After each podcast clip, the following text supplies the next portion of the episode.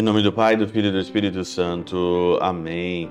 Olá, meus queridos amigos, meus queridos irmãos. Nos encontramos mais uma vez aqui nessa sexta-feira, hoje dia 13 de maio. Viva te Coriezo, per cor Marie.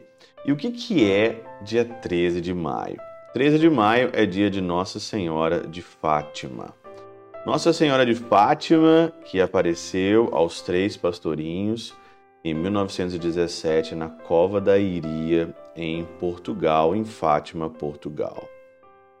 Quando eu vim para a Alemanha, já há sete anos atrás, e há cinco anos, quando eu comecei a trabalhar com comunidade portuguesa, principalmente aqueles que vêm de Portugal para cá, eu comecei a ter uma devoção muito grande por Nossa Senhora de Fátima. Tem até aqui uma desse lado, tem até aqui uma imagem aqui, ó, no fundo aqui do Teose, você que é, assiste pelo YouTube, né? Você vê sempre no fundo ali, sempre a imagem de Nossa Senhora de Fátima com uma vela ali do lado. Ali é meu pequeno altarzinho, né? Eu tenho um altar aqui. E tenho também aqui na minha escrivania, também é onde eu gravo teose, eu tenho aqui as cruzes de São Francisco, que eu gosto tanto grande aqui como é, aqui na minha escrivania, onde meu, meu olho sempre está voltado. Mas eu comecei a ter uma devoção muito forte para Nossa Senhora de Fátima aqui na Alemanha. Passei a ter já tinha uma devoção muito forte por Nossa Senhora do Carmo, do Monte Carmelo, porque pelo escapulário que eu uso, né? E também por causa de Santa Teresinha, dos santos carmelitanos que eu amo, que eu gosto. E a mensagem que sempre fica no meu coração sobre Fátima são os segredos de Fátima. Já são revelados, dois ali revelados, o terceiro revelado, mas daquela forma, né? que a gente fica ainda é, com certa dúvida que ainda falta mais coisas para revelar.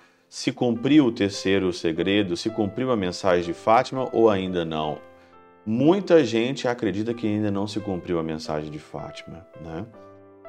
A consagração à Rússia nessa guerra que nós estamos vivendo com é, a Ucrânia, é, né, a Ucrânia, essa guerra que nós estamos vivendo, o Papa consagrou tanto a Ucrânia como a Rússia ao coração imaculado.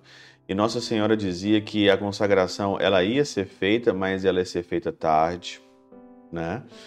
E o que a gente observou foi isso. E muita gente não leva a sério as mensagens de Fátima, muita gente não leva a sério né, o, o, o que foi dito aos pastores.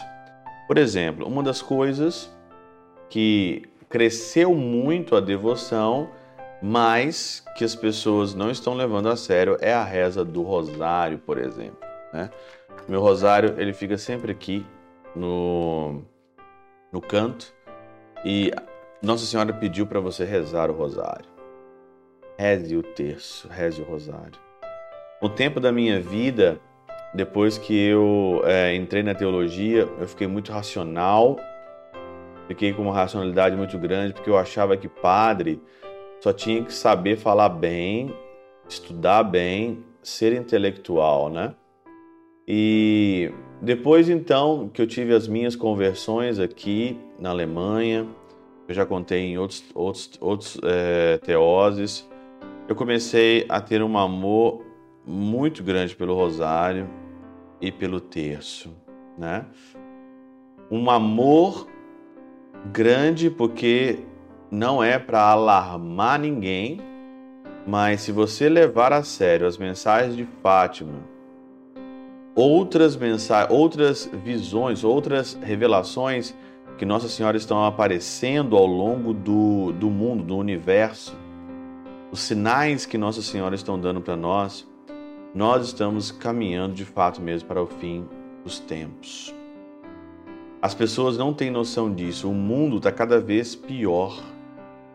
Não temos esperança aqui neste mundo que vai melhorar, que vai acontecer alguma coisa. Colocar esperança num político, colocar esperança numa organização. A nossa esperança é Maria e Deus. Nossa esperança é Jesus. Nossa esperança é a Nossa Senhora. Garrarmos firmes na mão dela, rezarmos para valer, essa é a nossa esperança.